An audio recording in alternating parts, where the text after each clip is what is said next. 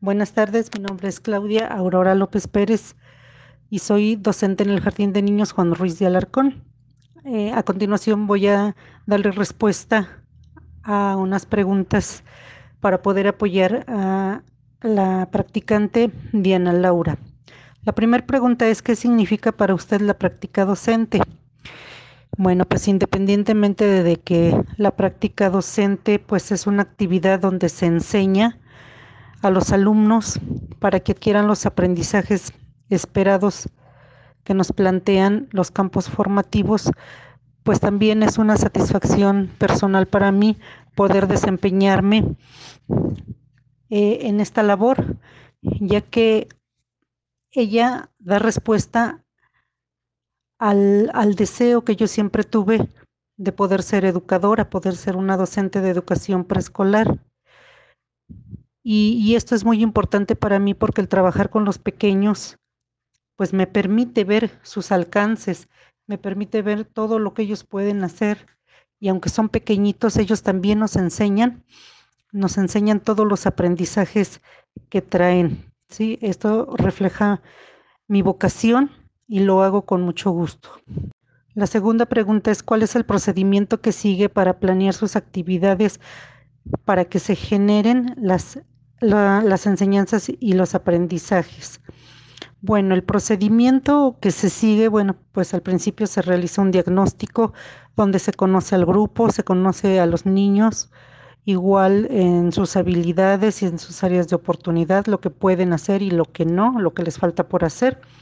Sí, y a partir de ello, bueno, pues vamos viendo todas esas necesidades que el niño va teniendo en sus aprendizajes eh, a partir de ello se van eh, realizando este, las planeaciones, ¿sí? para poder lograr en ellos este, esos aprendizajes esperados que se pretenden.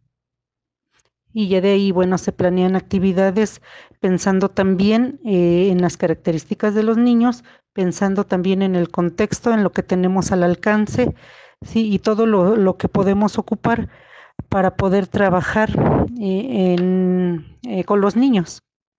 La tercera pregunta es cuáles son los factores o elementos que toma en cuenta para organizar las estrategias y actividades que desarrolla en el aula.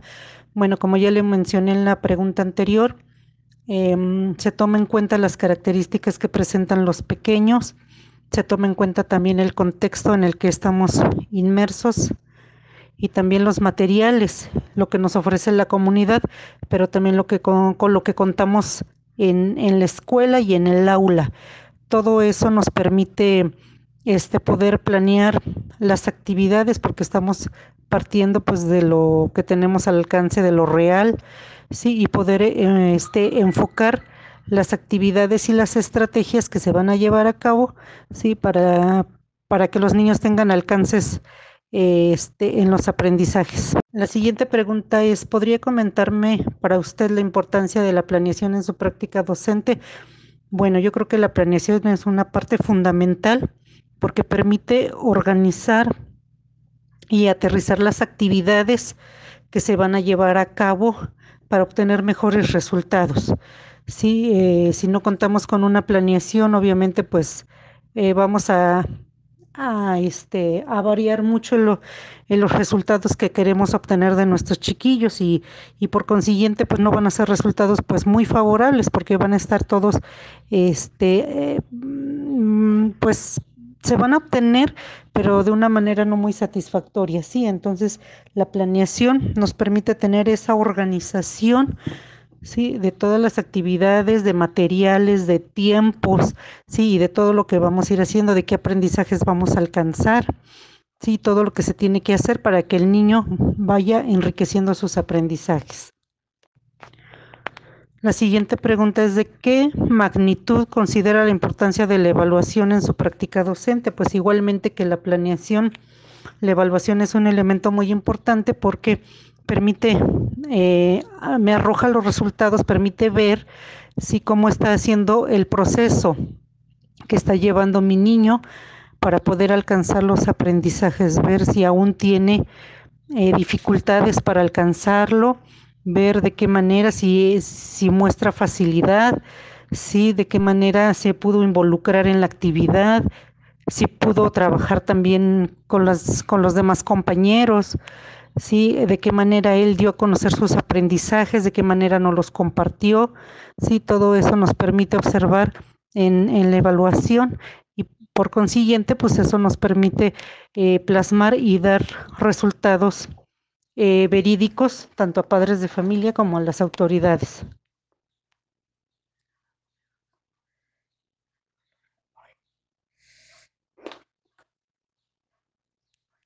La siguiente pregunta dice, ¿podría contarme cuáles son las estrategias que utiliza para evaluar a sus alumnos? Este, mm, bueno, la, la estrategia básicamente es la observación. Sí, mediante la observación yo me puedo dar cuenta de lo, del proceso que está llevando el niño, cómo inicia, cómo ejecuta, cómo finaliza y cómo llega al resultado. ¿Sí? Este, yo creo que esa es una parte muy importante porque el hecho de estar observando al niño eh, nos arroja pues muchos elementos como los que ya mencioné, aparte también de cómo él comparte esos conocimientos con sus demás compañeros cuando trabajan en equipo, cómo enriquece él la actividad o las propuestas. Sí, yo creo que esa es una, una parte importante en la evaluación. La pregunta que sigue dice, ¿qué instrumentos utiliza para evaluar a los alumnos? Bueno, los instrumentos que se utilizan son este, las observaciones, eh, la rúbrica, la lista de cotejo, la carpeta de evidencia y los registros. ¿sí? Esos son los instrumentos que a mí me permiten y me arrojan eh, resultados y me arrojan datos importantes que, se, que después se pueden valorar. Em, dice, ¿cómo los elabora y en qué periodo de tiempo los hace?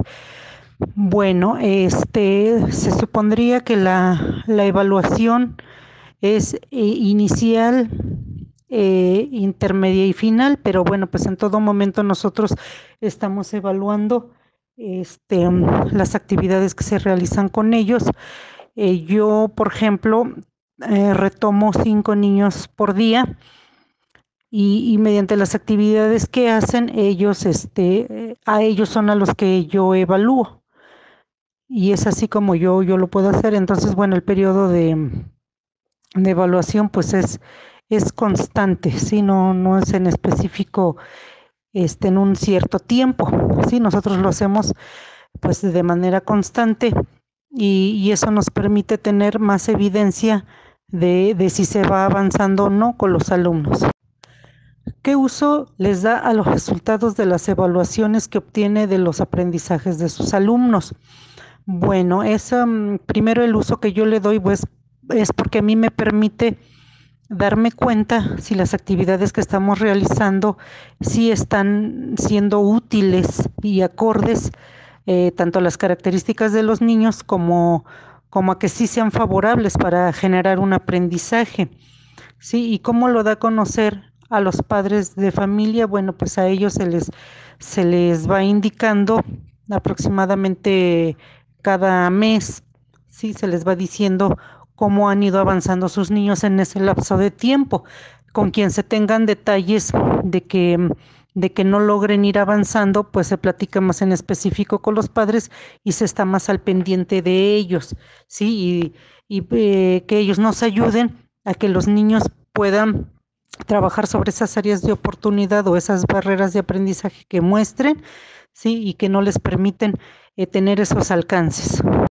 Bueno, ¿de qué manera mejora la enseñanza, aprendizaje con sus alumnos?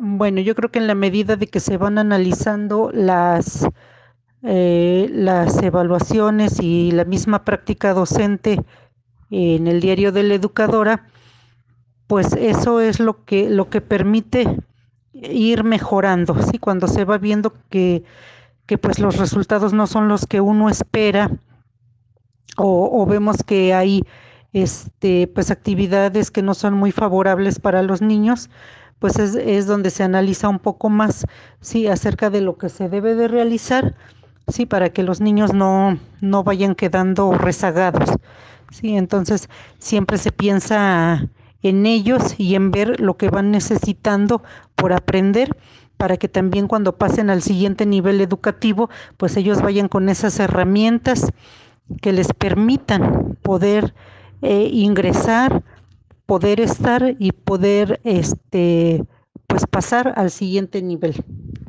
La pregunta que sigue dice, para usted, ¿qué vinculación existe entre los procesos de enseñanza-aprendizaje con la evaluación? Bueno, yo considero que este, el objetivo principal de la evaluación es precisamente el retroalimentar el proceso enseñanza-aprendizaje. Como lo mencioné anteriormente, la evaluación nos permite ver qué resultados está, se está arrojando, tanto en los niños como en, en mi labor docente, en mi práctica docente. ¿sí? Entonces, eh, la evaluación nos tiene que servir para mejorar mejorar ese proceso, ¿sí? Ese proceso donde docentes y alumnos somos las personas directamente involucradas, ¿sí? Y que somos las que pues debemos de tanto los docentes debemos ir encaminando a los niños como los niños accedan a esas actividades. Entonces sí tiene mucho que ver. Yo considero que sí es muy importante y que la mejora del proceso pues lo arroja la evaluación, sin duda alguna. El hecho de analizar cómo estamos llevando a cabo todo y hacerlo a conciencia pues sí nos permite tener una mejora, sí buscar buscar elementos, buscar estrategias para poder este, lograr obtener una buena este, mm, eh, práctica docente.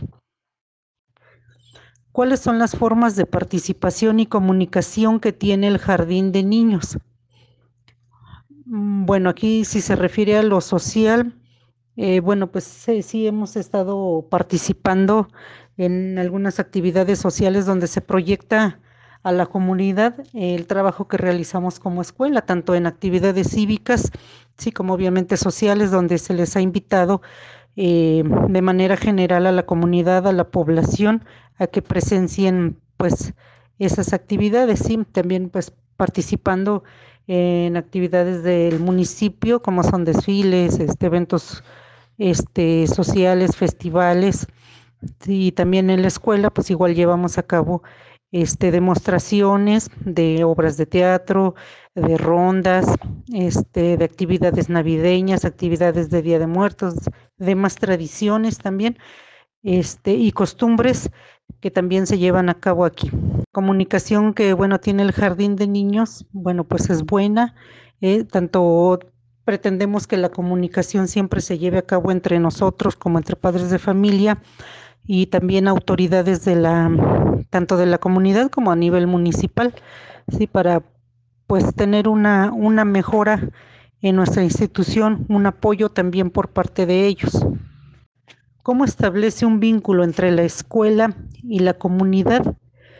Bueno, pues como ya lo mencioné, este, a través de, de la comunicación estrecha que se lleva a cabo tanto con padres de familia, que pues, obviamente son los habitantes de ahí de la comunidad, como también la, la autoridad, tanto de la, de la, colonia como del municipio. Sí, y aparte, cuando se te ha tenido oportunidad, bueno, pues se participa este, con el municipio en diversas actividades culturales y sociales a las cuales nosotros somos invitados. Aparte, bueno, por parte de Presidencia Municipal se nos ha apoyado con materiales también para la escuela y que son para beneficio de los niños.